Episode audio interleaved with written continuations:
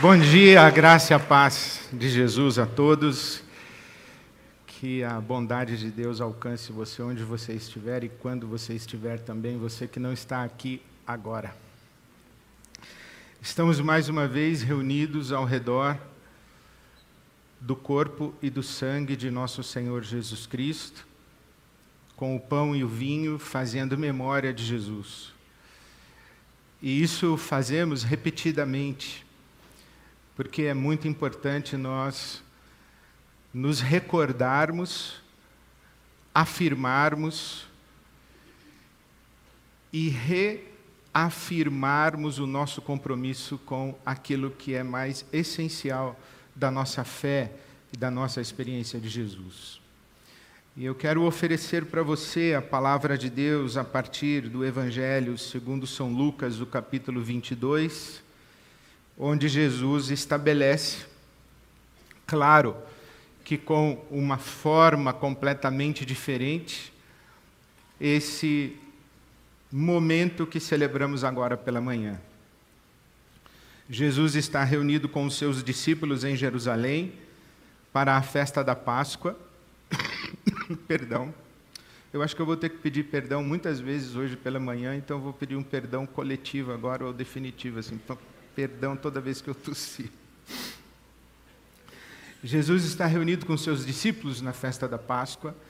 Você sabe que a Páscoa é uma festa judaica em que o povo de Israel rememora o momento da libertação do Egito, quando o povo, tendo passado 420 anos em escravidão no Egito, é retirado de lá pela, pela mão forte de Deus através de Moisés e com aquela experiência das dez pragas. E a décima praga foi a morte dos primogênitos. O anjo da morte passou sobre o Egito e poupou os primogênitos das casas cujos umbrais de portas e janelas estavam cobertos pelo sangue de um cordeiro que havia sido sacrificado naquela noite anterior. O sangue do cordeiro nos umbrais de portas e janelas foi o sinal de que aqueles que estavam naquela casa faziam parte de uma aliança com Deus. E seus primogênitos foram poupados. Todos os anos Israel celebra então a festa da Páscoa, lembrando este momento de libertação e este sangue de um cordeiro que poupou os seus primogênitos, os seus primeiros filhos da morte. Jesus está exatamente celebrando a festa da Páscoa em Jerusalém. E Lucas 22, versículo 14, diz que quando chegou a hora, Jesus e os seus apóstolos reclinaram-se à mesa. E Jesus lhes disse: Desejei ansiosamente comer esta Páscoa com vocês antes de sofrer, pois eu lhes digo: não comerei, não comerei dela novamente até que se cumpra o reino de Deus. Recebendo um cálice, ele deu graças e disse: Tomem isto e partilhem uns com os outros. Pois eu lhes digo que não beberei outra vez do fruto da videira até que venha o reino de Deus. Tomando o pão, deu graças, partiu-o e o deu aos discípulos, dizendo: Este é o meu corpo dado em favor de vocês. Façam isto em memória de mim. Da mesma forma, depois da ceia, tomou o cálice, dizendo: Este cálice é a nova aliança no meu sangue, derramado em favor de vocês. Sublinhe no seu coração a expressão nova aliança. O que celebramos hoje é a nova aliança. A nova aliança pressupõe uma aliança anterior uma antiga aliança, uma velha aliança. Por isso que a sua Bíblia sagrada é dividida em dois testamentos. O primeiro testamento e o segundo testamento. O Antigo Testamento e o Novo Testamento. O Velho Testamento e o Novo Testamento. O testamento que dá sustentação a primeira aliança e o testamento que dá sustentação à nova aliança. A Bíblia hebraica, que chamamos de Velho Testamento, Antigo Testamento, fala da velha aliança, da primeira aliança. O Novo Testamento, que é a Bíblia cristã, fala da nova aliança. Para entendermos a nova aliança, podemos e devemos ir até a carta aos Hebreus, no Novo Testamento. Hebreus, a carta aos Hebreus, no capítulo de número 10, nos diz que a lei traz apenas uma sombra dos benefícios que hão de vir. A primeira aliança, a velha aliança, a antiga aliança, traz apenas uma sombra dos benefícios que hão de vir, e não a sua realidade.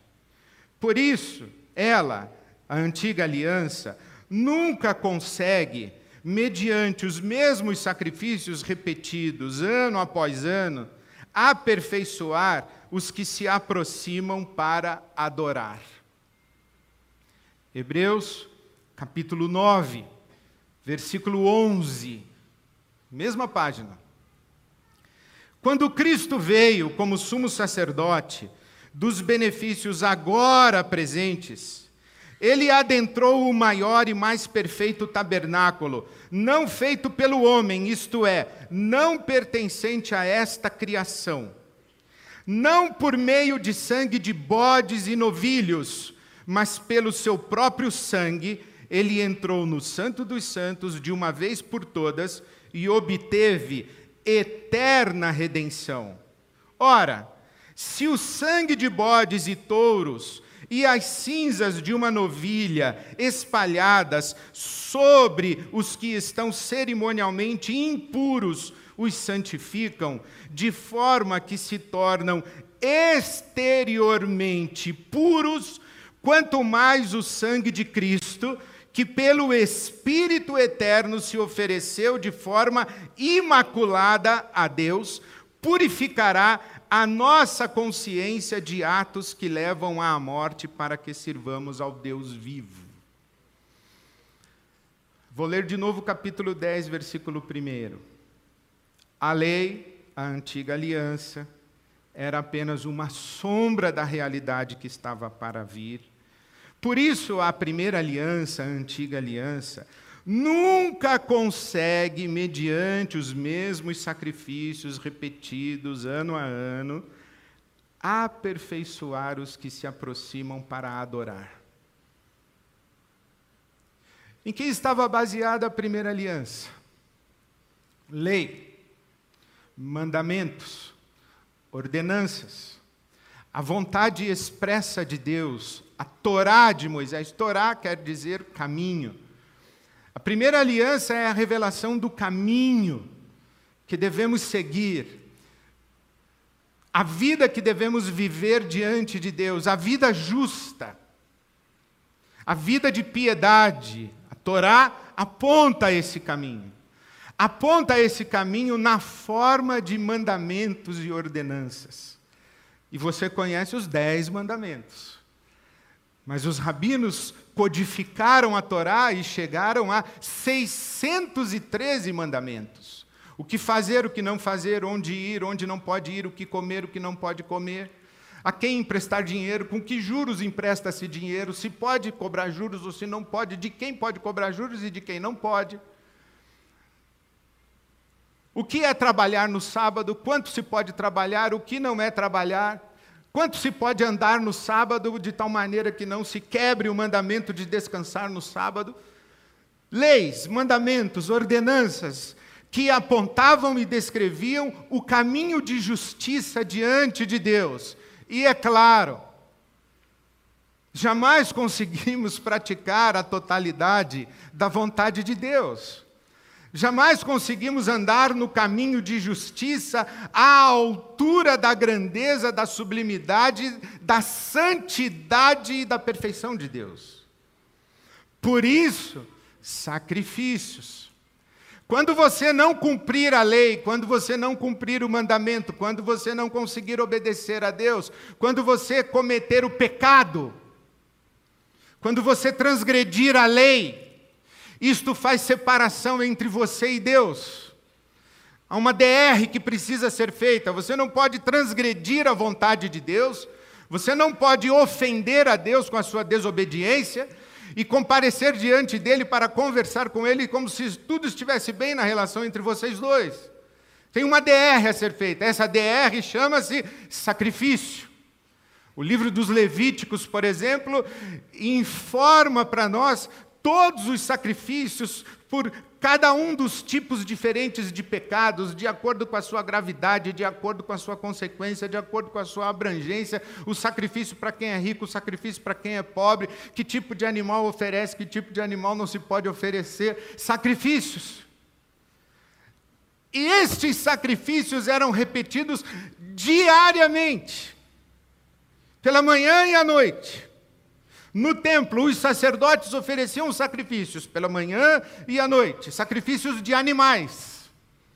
Derramavam sangue dos animais, aspergiam sangue dos animais sobre o altar. E isto favorecia a bondade de Deus em relação ao povo que ofertava sacrifícios. E os sacrifícios eram diários, duas vezes ao dia. E o autor da carta aos Hebreus está dizendo que os sacrifícios da primeira aliança não eram suficientes para aperfeiçoar aqueles que se aproximavam para adorar.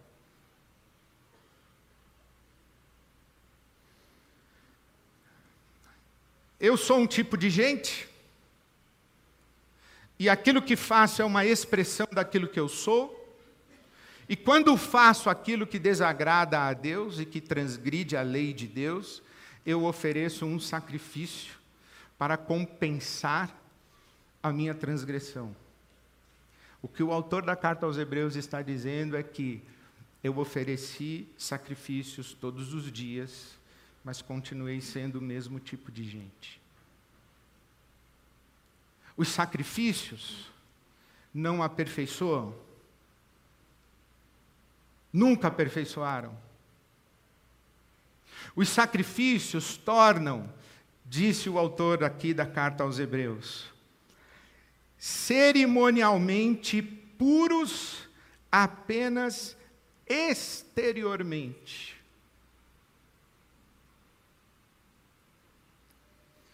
Mas não aperfeiçoa não transforma. Uma prática religiosa ritualística,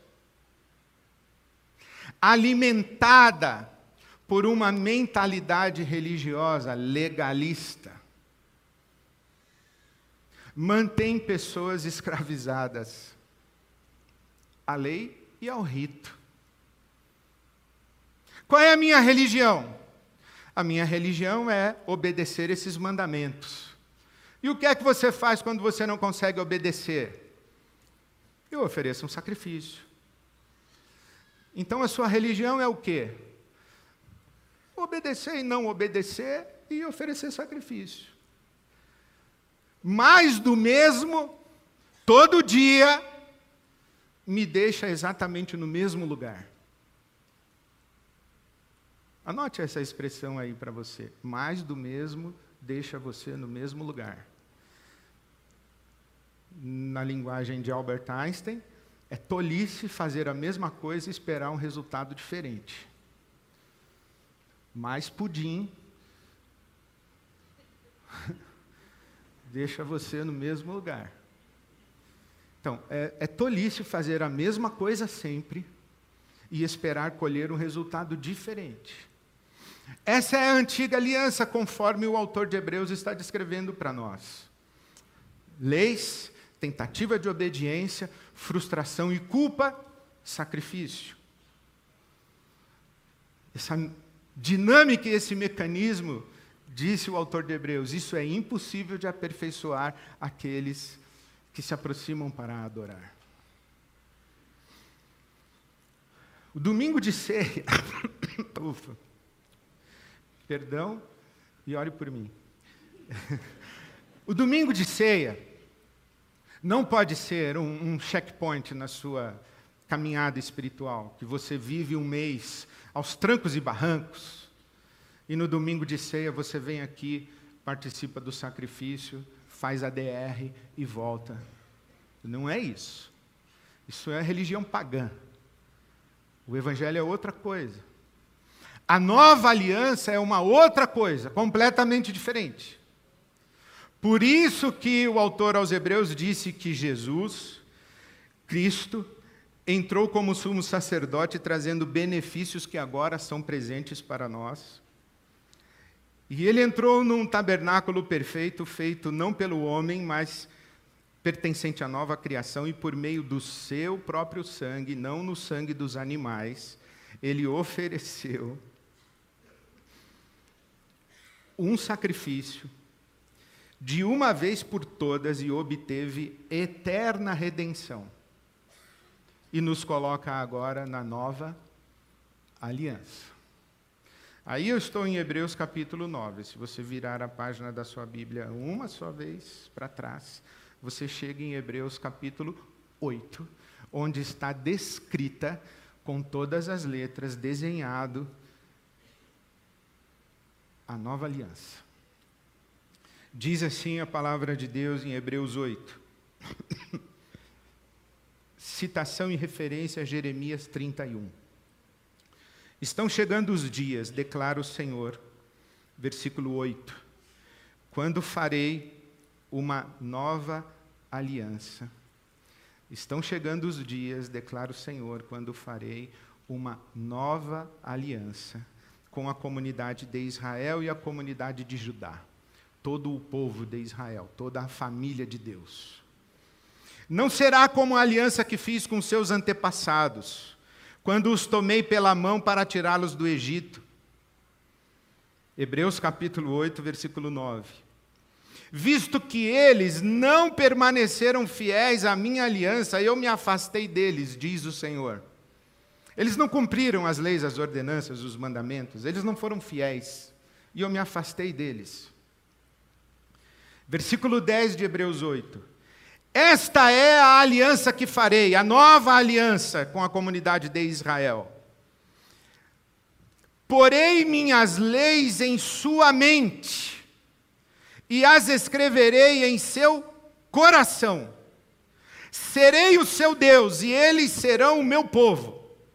Ninguém mais ensinará o seu próximo, nem o seu irmão, dizendo: Conheça o Senhor, porque todos eles me conhecerão, desde o menor até o maior. Porque eu lhes perdoarei a maldade e não me lembrarei mais dos seus pecados. Qual é a nova aliança? A nova aliança não é dos sacrifícios, a nova aliança é: porei a minha lei em sua mente e os meus mandamentos no seu coração. Não é uma lei que está do lado de fora de nós, a qual devemos nos submeter. É algo que está dentro de nós. Essa é a nova aliança. A antiga aliança é legislação moral e sacrifício ritual a nova aliança é relacionamento que implica transformação profunda, interior. E essa é uma promessa de Deus desde os profetas de Israel. Veja na sua Bíblia, Ezequiel, capítulo 36. Promessa de Deus a Israel. Darei a vocês um coração novo. Darei a vocês um coração novo. Ezequiel 36, 26. E porei um espírito novo em vocês. Tirarei de vocês o coração de pedra e lhes darei um coração de carne. Porei o meu espírito em vocês e os levarei a agirem segundo os meus decretos e a obedecerem fielmente a minha lei. é uma mudança de coração, de entendimento, a partir da relação do nosso espírito com o Espírito de Deus. Lembra do apóstolo Paulo falando em Romanos capítulo 8 que o Espírito de Deus testifica com o nosso espírito de que somos filhos e filhas de Deus? É isso. Coração novo, mente nova. Você certamente já ouviu a palavra, a expressão metanoia. Passar por uma metanoia por uma mudança completa. Você já ouviu Jesus falar sobre nascer de novo? Então é isso. Então nós estamos diante de dois modelos de espiritualidade ou de religião, ou dois modelos de alianças com o divino. Um modelo coloca Deus a vontade de Deus, os benefícios de Deus, os favores de Deus, a graça de Deus, o amor de Deus, do lado de fora. E principalmente a lei de Deus, os mandamentos de Deus, as ordenanças de Deus. E também aquilo que fazemos para Deus é um fazemos para Deus. Fazemos sacrifícios Fazemos obediência à Sua vontade, mas é o que fazemos. E então vem Deus através do profeta Isaías dizendo: Eu lamento muito, porque as canções desse povo são bonitas, mas o seu coração está longe de mim. Porque é uma religião do que fazemos do que fazemos para Deus e do que esperamos que Deus faça para nós. Tudo está do lado de fora de nós. Antiga aliança, velha aliança. Aí temos a nova aliança que Jesus traz para nós. Os benefícios que agora estão presentes e disponíveis. Novo coração, novo entendimento, novo nascimento. Deus não está mais do lado de fora e é uma espiritualidade, um caminho espiritual, uma religiosidade, uma experiência religiosa que não acontece do lado de fora de nós e não tem a ver com aquilo que fazemos ou deixamos de fazer, e não tem a ver com aquilo que Deus faz por nós ou deixa de fazer. Porque está dentro de nós, tem a ver com aquilo que nós somos, não o que fazemos. A questão não é que tipo de fruto a gente produz, é que tipo de árvore nós somos. Porque a árvore boa vai produzir bom fruto. A questão é que você sabe, Jesus disse que joio é muito parecido com trigo. A questão é que performance religiosa pode ser manipulada, falseada, fakeada, instagrameada. Mas coração novo, não. Não pode. É de dentro. Essa é a nova aliança. Por isso, Jesus diz que devemos nos aproximar do pão e do vinho, do seu corpo e do seu sangue. E Jesus diz para você e para mim: eu digo a verdade para você. Se você não comer a carne do filho do homem e não beber o seu sangue, você não terá vida. Vou ler de novo, palavras de Jesus.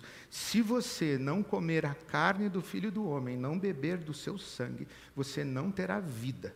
Todo aquele que come a minha carne e bebe o meu sangue tem a vida eterna, e eu o ressuscitarei no último dia é cristofágico. É comer o Cristo. Presta atenção nisso. É comer o Cristo. Para que, em comendo do Cristo, possamos repetir o que o apóstolo Paulo diz. não sou eu mais quem vive, mas Cristo vive em mim. Não é o que eu faço, é quem eu sou. Não é o que eu acredito, é quem eu sou. Não é o ritual do qual eu participo, é quem eu sou.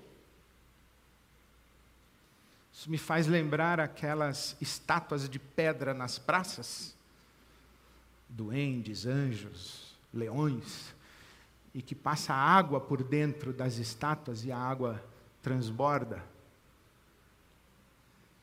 Anos na praça, um leão de pedra, com a água passando dentro dele, e ele continua de pedra.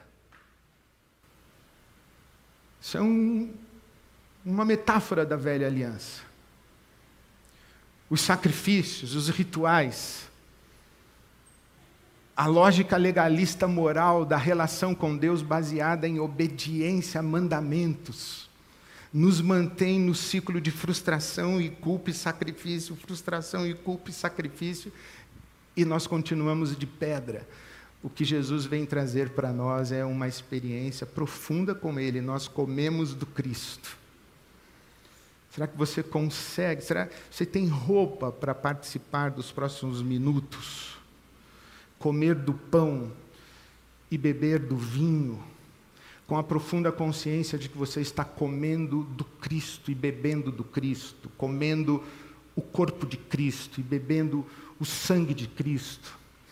E que esse Cristo que você come é o Cristo no qual você participa, é o Cristo que é metabolizado em você e você se confunde com Ele e o seu coração não é mais de pedra. E que essa experiência com o Cristo afeta você profundamente, a sua maneira de pensar, de sentir.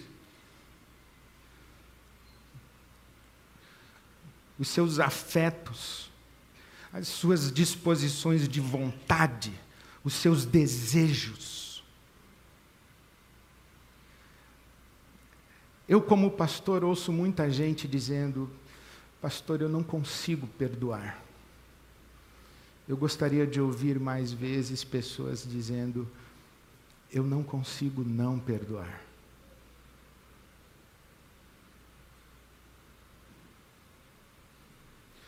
Eu ouço gente dizendo: Eu tenho ódio, eu tenho raiva, eu tenho mágoa, eu tenho ressentimento. Gostaria de ouvir mais gente dizendo: Pastor, eu não sei o que acontece comigo, eu sofro de tanto que eu me compadeço. Eu tenho compaixão das pessoas. Não sei o que é isso. Eu sofro com elas, por elas. Eu tenho misericórdia. gente que dissesse: Eu não consigo não doar, eu não consigo não repartir. Não sei o que acontece comigo. Eu vejo uma necessidade, eu me sinto responsável por aquilo.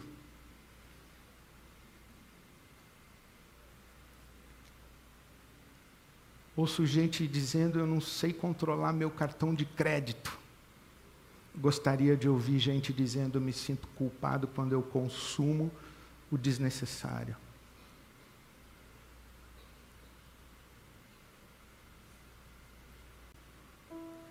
Cristo dentro. Essa é a nova aliança.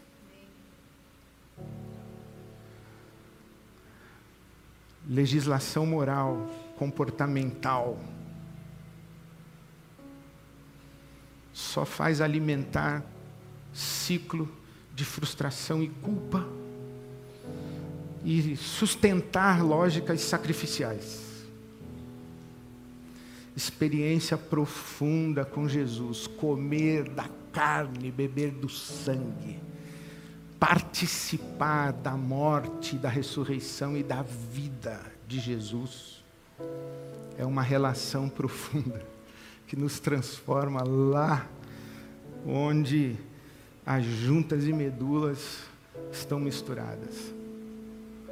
Onde a palavra de Deus que é viva, a palavra do Cristo que é vivo, ou o Cristo que é a palavra viva, vai e, e, e mexe completamente na gente, nos faz diferentes, nos conduz ao, ao estágio crístico. Ser crístico. Essa é a nova aliança. O que está do lado de fora, meu irmão, minha irmã, é velha aliança. O Deus que está lá em algum lugar e você está pedindo para Ele vir aqui fazer alguma coisa para você, isso aí é velha aliança. Essa sua obsessão de querer ser perfeito para Deus não castigar você ou para Deus abençoar você, isso é velha aliança. Comer do Cristo, do sangue, do corpo, participar do Cristo, ser uma pessoa crística, com o Espírito Santo de Deus vivendo em você nova aliança. É isso que vamos celebrar agora. Nesse pão, corpo de Cristo, nesse vinho, sangue de Cristo, nós celebramos a nova aliança. Bem-vindo à mesa de Jesus Cristo, nosso Senhor, este que vive em nós, porque vivo está e vivo está em nós. Amém.